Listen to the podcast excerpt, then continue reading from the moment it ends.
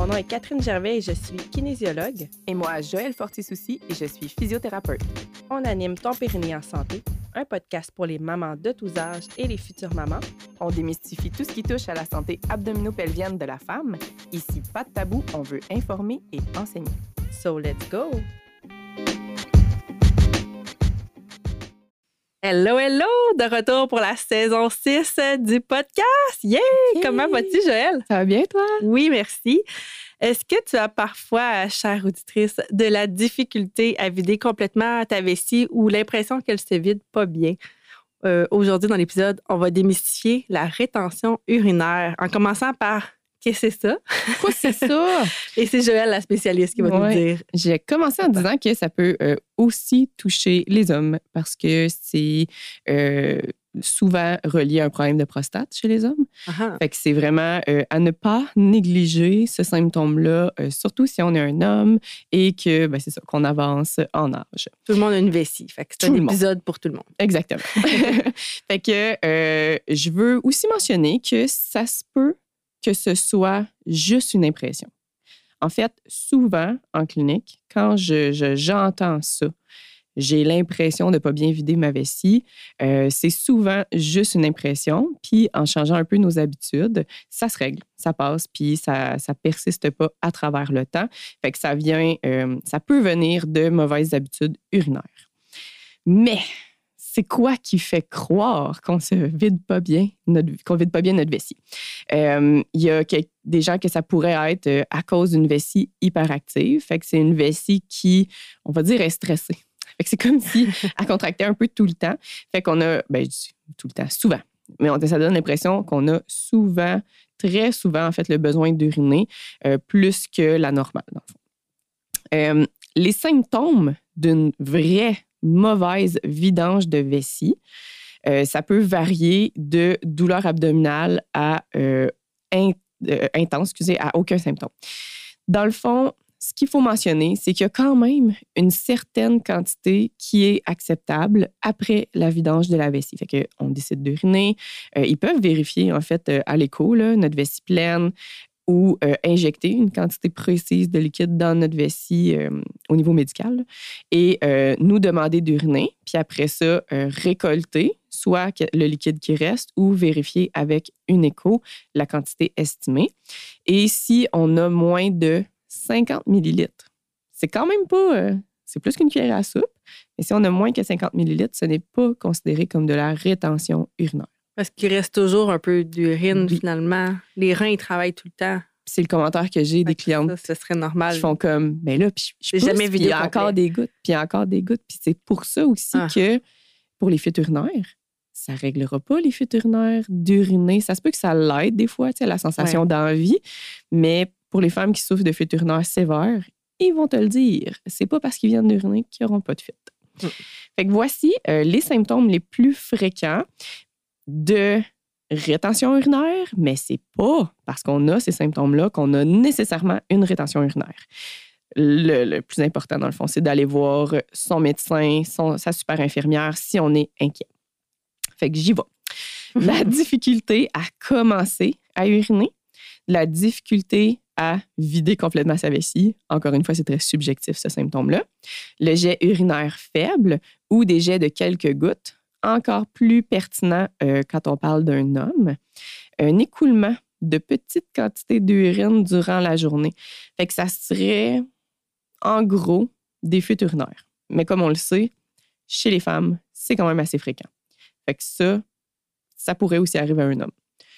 Euh, puis, on va dire ça serait plus pertinent. Je sais pas comment dire, mais chez les femmes, ça arrive très souvent, les fuites urinaires, et ce n'est pas parce que la vessie se vide pas bien. Une incapacité euh, de sentir quand la vessie est pleine. Puis ça, effectivement, c'est là l'écoulement qui pourrait arriver par débordement, avec la vessie qui est trop pleine. Puis là, plus, plus, il y a quand même des petites quantités par la pression de la vessie qui sortent. Une augmentation de la pression abdominale, fait comme je parlais, ça serait relié à de la douleur, des fois une sensation de ballonnement, vraiment que notre abdomen est, on va dire, distendu un manque d'envie d'uriner. Fait que si on sent hmm. pas assez souvent qu'on a envie d'uriner, ben, tu sais, comme à un moment donné, on, a quand même une référence normale. Fait que si éventuellement les envies sont vraiment pas normales, euh, ça, ça peut être un signe. Euh, un, très grand effort pour expulser l'urine, ça aussi, ça peut être un signe. Sinon, euh, des mictions fréquentes, mais encore une fois, tout seul, ben, c'est ça. j'en vois, là, j'en vois, j'en vois. puis c'est pas leur vessie le problème. Sinon, c'est aussi se lever souvent la nuit pour uriner. Mais encore une fois. Encore là, ça peut être une autre problématique. OK, fait que juste avec ça, j'avoue que ça peut être difficile. Tu sais, si on accumule quelques-uns de ces symptômes, c'est quand même très pertinent d'aller voir le médecin, d'aller faire vérifier la vessie parce que on veut pas passer à côté de ça. L'examen que tu parlais tantôt d'injecter, puis ils regardent ça sur échographie, est-ce que c'est quelque chose qu'ils vont prescrire euh, en premier ou ça va être vraiment plus tard? Ouais, d'après moi, c'est par échographie. Là. Ils font euh, juste boire une bonne quantité d'eau. Ça serait ça le premier test. Là. Ouais, ils regardent la vessie pleine, ils regardent la vessie vide. Euh, mais oui, c'est assez simple. Ah, puis je dis pas, le médecin, il, va quand même, je sais pas comment dire, il va se faire son tableau. Mm-hmm. Il va poser d'autres questions. Il va voir est-ce que la personne a les, les, les, les signes et symptômes, est-ce que ça s'additionne? Puis si ça s'additionne, là, ça va avoir la peine de faire le test. Mais si finalement, c'est comme, ah, c'est peut-être une faiblesse de plancher pelvien ou ça se peut aussi. J'ai déjà évalué, tranche de vie, j'ai déjà évalué euh, un homme qui me venait me voir parce qu'il y avait des euh, pertes urinaires. La majorité des cas, on peut aider en physio, fait que son, son, son guess, il était bon. C'était pas un médecin qui l'avait référé en physio, cependant. Euh, j'ai fait quand même euh, le subjectif. Fait que dans le fond, il m'explique ses symptômes, tout ça. J'étais pas certaine de la cause de ses pertes à ce moment-là. Fait que c'était comme. Hmm, c'était déjà un peu flou. Mais euh, j'y ai donné quand même mes recommandations sur les bonnes habitudes urinaires. Mais finalement, on évalue pas le plancher pelvien en premier. Quand j'ai fini par palper son abdomen, j'ai senti quelque chose dans, son, dans le bas de son ventre, euh, comme une masse que j'avais jamais sentie avant. Moi, j'ai fait comme, hmm, je vais pas aller plus loin. je vais euh, écrire à votre urologue, peut-être le lui téléphoner si on n'a pas un retour rapide. Mais euh, je vous renvoie au médecin. On ne va pas plus loin. Euh, il, euh, il était justement heureusement suivi par un neurologue à ce moment-là. Il y a eu un rendez-vous en urgence. Puis finalement, sa vessie était tellement pleine. Il y avait, je crois, autour d'un litre d'urine dans la vessie. Et c'était vraiment limite de refouler vers les reins. Je suis vraiment contente. il ne ressentait pas l'envie ben, d'y aller il avait... remarquait pas non plus que ah. sa vessie se vidait pas bien, mais il y avait clairement des fuites de débordement, finalement. Hmm. Ah, fait que, bref, euh, c'est ça. J'ai été très contente que, que cette personne-là me, me, renvoie euh, une suite. Fait que comme ça, j'ai su que j'avais vraiment pris la bonne décision. Il était très reconnaissant que j'ai reconnu tout de suite que c'était pas un physio qui devait être. Ces fuites ont été réglées après. Oui. Puis le débordement. Il y avait d'autres choses sûrement à entreprendre euh, au niveau médical pour débloquer la vessie, mais j'ai pas su pour tout le reste. Euh, mais dans le fond, c'est ça. L'urine qui refoule vers les reins, c'est mm. la complication qu'on veut éviter euh, quand on parle de rétention urinaire. Parce qu'au-delà des infections, de l'urine stagnante, tout ça, on sait que ça peut faire des infections, ça peut faire des infections qui remontent vers les reins. Ça aussi, c'est très dangereux. Mais l'urine qui remonte vers le rein va l'endommager aussi. C'est très important d'éviter ça à tout prix. Puis là, on va se le dire, là, ça n'arrive pas si souvent que ça, mais c'est faut faire attention. Des fois, il y a des gens qui ont un historique de problèmes, qui ont déjà eu, appelle ça des double J, des choses comme ça. Ça, c'est euh, une, installation d'un soutien d'urètre après une chirurgie. Euh, fait que si vous savez c'est quoi un double J, ça vous concerne. Il faut faire vraiment attention à la rétention urinaire parce que ça peut être très, très, très mauvais. Cependant, mm-hmm. euh, c'est ça comme je disais, ça peut arriver que ce n'est pas seulement une impression. C'est important de consulter. Et euh, voici les causes que euh, si ce n'est pas une impression. Je vais vous donner aussi l'explication puis euh, des solutions si j'en ai. J'en ai pas eu le temps. S'il y a littéralement, on appelle ça un blocage mécanique. Ça peut être une tumeur, ça peut être la prostate qui a grossi. Ça peut être qu'on appelle une sténose de l'urètre. Ce que ça voudrait dire, dans le fond, c'est que l'urètre est en train de se refermer suite à, on ne sait pas, une inflammation, quelque chose. souvent, il s'est passé quelque chose, mais on ne sait pas exactement la cause. Fait qu'un blocage mécanique. Un accouchement? C'est très rare. C'est très rare. À ce point-là, qui affecté l'urètre. Hein? Complication, on est dans une autre catégorie, mais la complication que j'ai déjà lue quelque part, puis c'est plus dans les pays du tiers-monde que ça peut arriver, c'est si bébé est bloqué très bas, très longtemps, ça peut faire une compression sur les tissus de l'urètre ou de la vessie et éventuellement asphyxier les tissus, donc créer une mmh. nécrose. Et là, ça fait comme un trou. Tu as de l'urine qui sort par le vagin de façon incontrôlable. Wow. ouais, c'est ça. Fait que c'est ça, c'est inquiétant. c'est, c'est au niveau médical qu'il faut qu'il règle ça. Et euh, justement, tu sais, dans mes cinq ans en rééducation périnéale, j'ai jamais vu euh, de ce genre de, de cas-là. Euh, fait que le blocage mécanique, comme je disais, ça peut avoir plein de, de raisons. J'en ai nommé quelques-unes, mais c'est très important que ce soit pris en charge au niveau médical. Fait que des fois chirurgie, des fois d'autres types de traitements pour la prostate.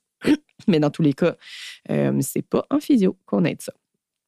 Sinon, il peut arriver que la vessie, les muscles de la vessie, le détrusor. J'avais hâte de le dire. J'avais hâte de le dire. Euh, qui se contractent pas ou pas bien.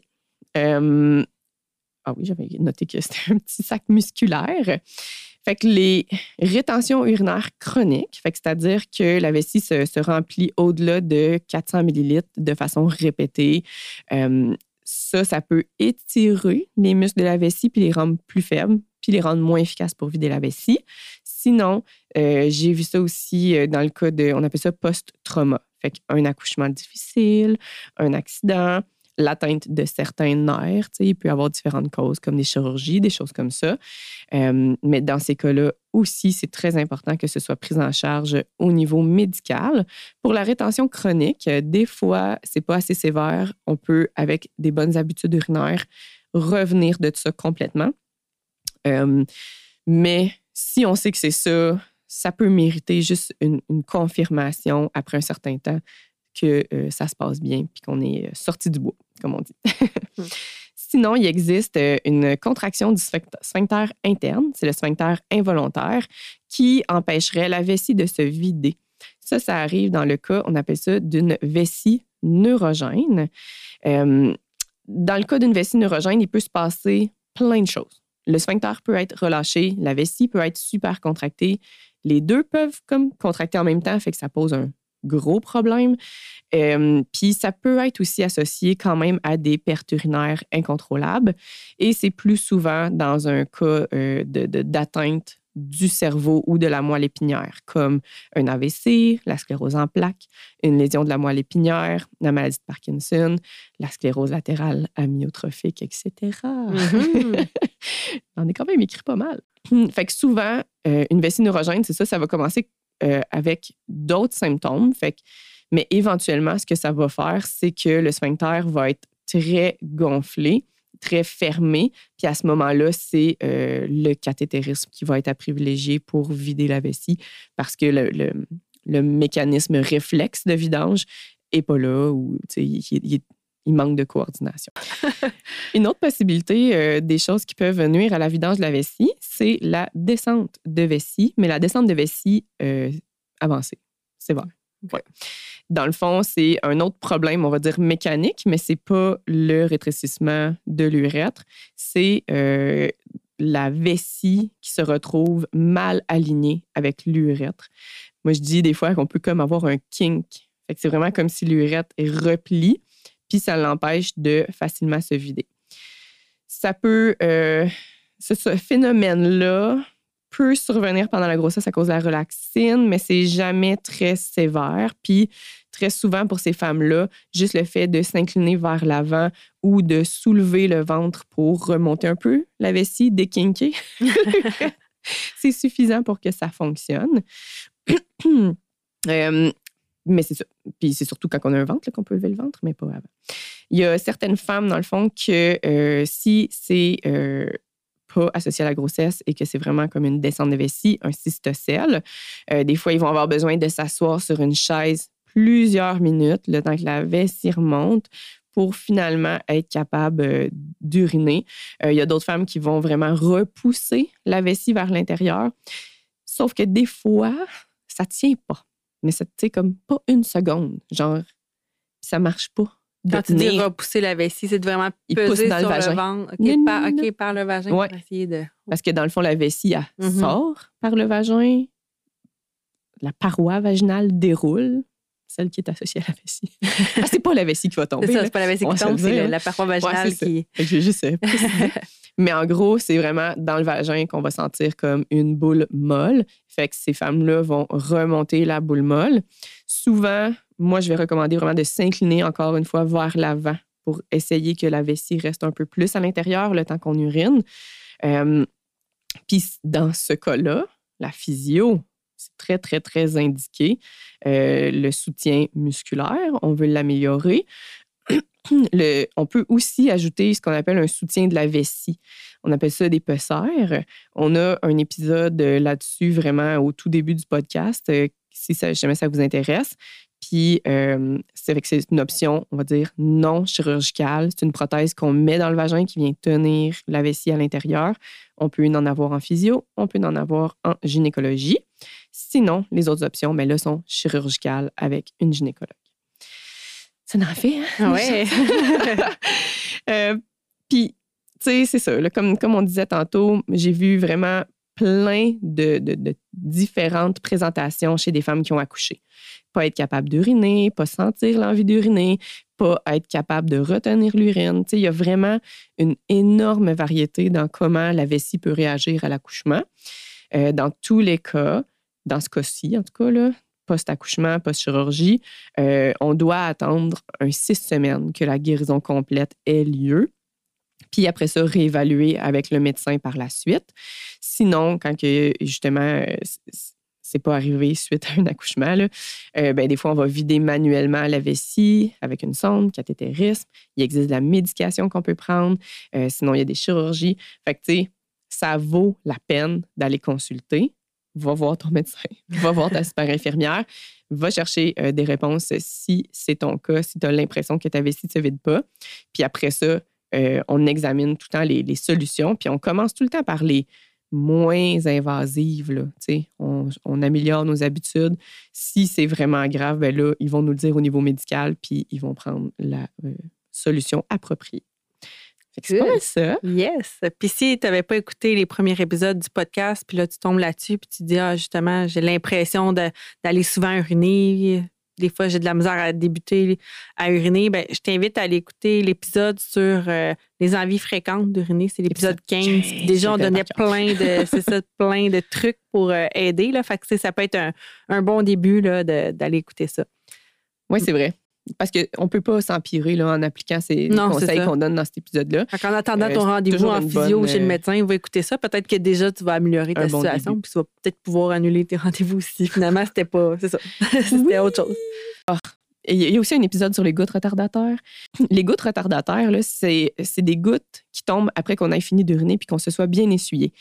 Dans le fond, euh, c'est très associé avec quelqu'un qui a l'impression que sa vessie vide pas bien, puis là, j'insiste sur impression parce que ça va faire que la personne va pousser à la fin et va étirer son urètre et va se créer ce qu'on appelle des gouttes retardataires. Fait c'est un cercle vicieux. Fait il faut vraiment commencer en appliquant les bonnes habitudes, pas pousser pour uriner, avoir la bonne position, tout ce qu'on discute dans l'épisode 15. Fait merci beaucoup pour votre écoute. J'espère que c'était pertinent pour vous. On a hâte de vous démystifier d'autres sujets. Yes. À bientôt.